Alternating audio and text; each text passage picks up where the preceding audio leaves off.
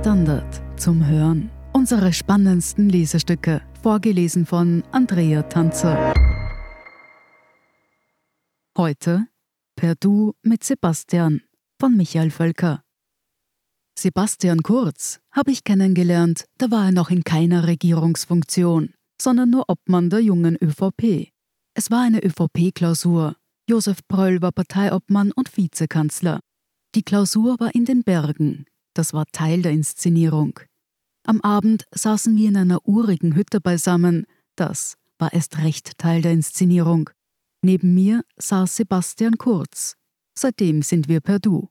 Seitdem haben wir auch Kontakt gehalten, zwangsläufig. Das ist unser Beruf. Ich gerate dennoch nicht in den Verdacht, mit ihm oder seiner Partei verhabert zu sein.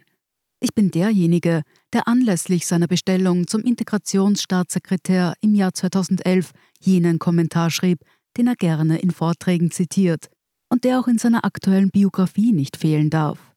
Es kommt darin das Wort Verarschung vor.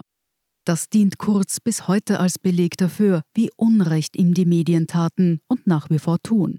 Ein Profilierungsneurotiker, dem es nicht um die Sache, sondern um den gepflegten Krawall geht, schrieb ich.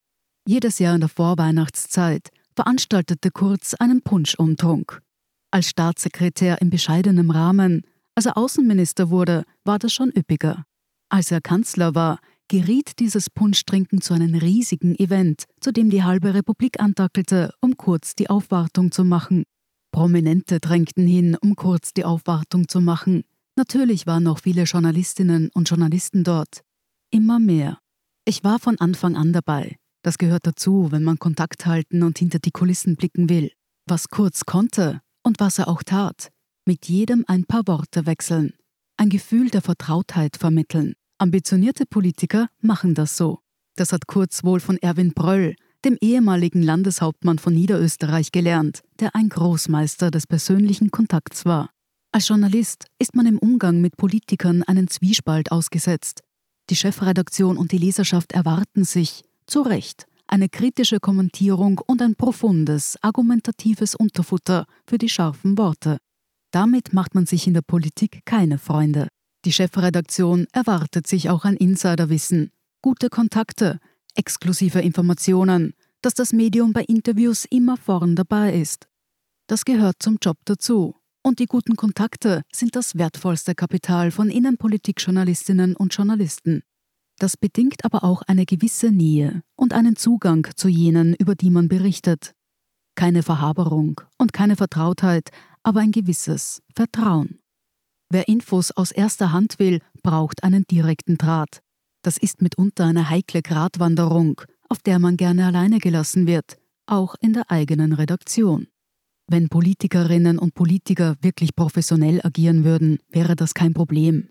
Aber unser politisches Personal geht selten professionell an die Kontaktpflege heran. Sie wenden das Freund-Feind-Schema an. Kurz, ganz besonders. Bist du nicht für mich, bist du gegen mich. Entweder gehört man dazu oder man gilt als Gegner, mehr noch als Feind. Umgekehrt ergibt sich eine gewisse Nähe, wird man umarmt und lässt sich umarmen. Beispiele werden gerade in der Öffentlichkeit diskutiert. In diesem Spiel aus Nähe und Distanz gibt es Belohnung und Strafe. Das ist nichts, was nur auf kurz gemünzt ist. Das machen viele Politiker so. Und unter dem SPÖ-Kanzler Werner Feimann, nur zum Beispiel, war das ganz besonders ausgeprägt. Er teilte die Medienwelt strikt ein in Freund und Feind. Freundliche Berichterstattung wurde belohnt, auch mit Inseraten. Kritik wurde sanktioniert. Der Pressesprecher sprach es offen aus. Bei diesem Kommentar brauchst du dich nicht wundern, dass du kein Interview bekommst. Das gilt im Prinzip bis heute. Was bei Kurz ganz besonders war, er legte mehr Wert auf die öffentliche und veröffentlichte Meinung als andere Parteichefs oder Kanzler. Und er arbeitete noch intensiver mit Umfragen, an denen er sich auch orientierte, mehr noch als andere. Kurz ließ die öffentliche Meinung ausloten, so gut das ging, und er arbeitete damit. Was ihn in seiner Pressearbeit von anderen Politikern wirklich abhob, waren die Intensität und die Konsequenz, mit der er daran ging. Zum einen war die Betreuung der Medien wirklich intensiv, also auch in einem positiven Sinn professionell. Zum anderen wurden rasch Grenzen überschritten.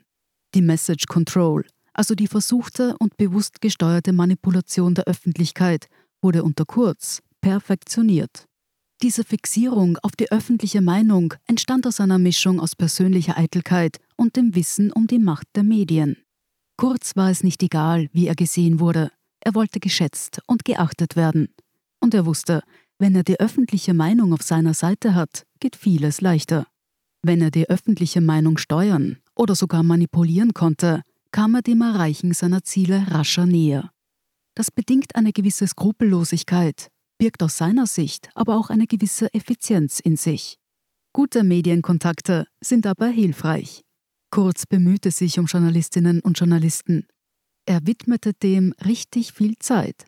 Er führte Gespräche, erklärte sich, hörte aber auch zu, fragte nach.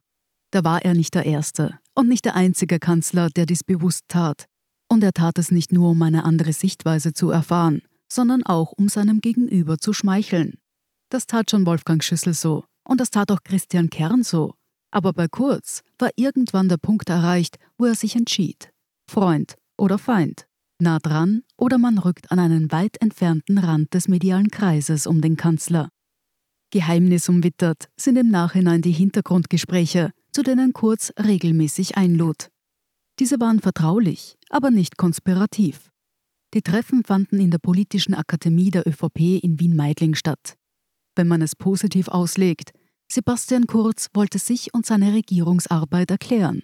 Er bot Gelegenheit zu einem offenen Gespräch, bei dem er nicht Angst haben musste, mit einer zugespitzten Formulierung in der Zeitung zu stehen und so leichter reden zu können. Es war Bedingung, nicht über diese Veranstaltung zu berichten. Man kann es aber auch so sehen. Kurz hat versucht, die Medien zum Bestandteil seiner Maschinerie zu machen, sie so einzubinden und einzulullen, dass sie sich dem Großen und Ganzen, also seinem Großen und Ganzen, verpflichtet fühlen.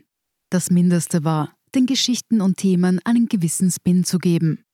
Tatsächlich war es in dieser Runde mitunter überraschend festzustellen, wie amikal und selbstverständlich der Umgang mancher Journalistenkollegen und Kolleginnen mit dem Kanzler war. Da schienen die Grenzen zwischen Medien und Presseteam zu verschwimmen. Dennoch, dieses Phänomen war die Ausnahme, nicht die Regel. Echte Vertraulichkeiten wurden bei diesen Anlässen keine besprochen. Dazu war die Runde zu groß. Bei einer dieser Runden zog Kurz über die Wirtschafts- und Korruptionsstaatsanwaltschaft her und unterstellte ihr Parteilichkeit.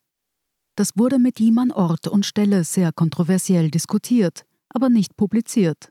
Das übernahm etwas später der Falter, der zwar eingeladen war, an dem Termin aber nicht teilnahm. Im Nachhinein gesehen ein Fehler aller Beteiligten. Dieses Hintergrundwissen hat im Halbdunkel des Kanzlerumfelds nichts verloren. Es gehört an die Öffentlichkeit. Da droht die Vertraulichkeit zur Kumpanei zu geraten. Eine gewisse Distanzlosigkeit führte auch dazu, dass Kurz zu jeder Tages- und Nachtzeit anrief, auch am Wochenende. Und beim Kanzler hebt man ab. Auseinandersetzungen wurden emotionaler ausgetragen, als man das sonst an der Schnittstelle zwischen Medien und Politik gewohnt ist gerade auch von seinem Team. Mancher vergriff sich ordentlich im Ton. Kolleginnen und Kollegen wurden herabgewürdigt. Mit Kurz gab es trotz heftig ausgetragener Meinungsunterschiede immerhin eine Gesprächsgrundlage. Das gilt nicht für alle Personen in seinem Umfeld. Mit Mitarbeitern, deren Job die Kommunikation war, war diese nicht mehr möglich. Da gab es nachhaltige Brüche. Das Gegenteil von Verhaberung. Es ist nicht mehr als ein Missverständnis, dass Journalistinnen und Journalisten Freunde oder Feinde sind. Es sind Chronisten, die Politik darstellen, erklären und kommentieren und die auch Haltung haben und zeigen dürfen. Das haben Kurz und sein Team oft nicht nachvollziehen können, auch weil es nicht in ihre Strategie gepasst hat. Damit sind sie in ihrer Branche allerdings keineswegs allein. Sie hörten Per Du mit Sebastian von Michael Völker. Ich bin Andrea Tanzer. Das ist der Standard zum Hören. Um keine Folge zu verpassen, abonnieren Sie uns. Und wenn Ihnen unsere Lesestücke gefallen, freuen wir uns über eine 5-Sterne-Bewertung. Bis zum nächsten Mal.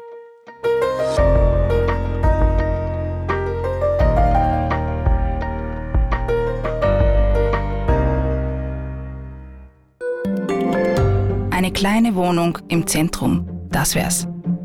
Ich will ein richtiges Zuhause für meine Familie. Mein Traum, ein Haus am See. Was auch immer Sie suchen, Sie finden es am besten im Standard. Jetzt Immosuche starten auf Immobilien der Standard.at.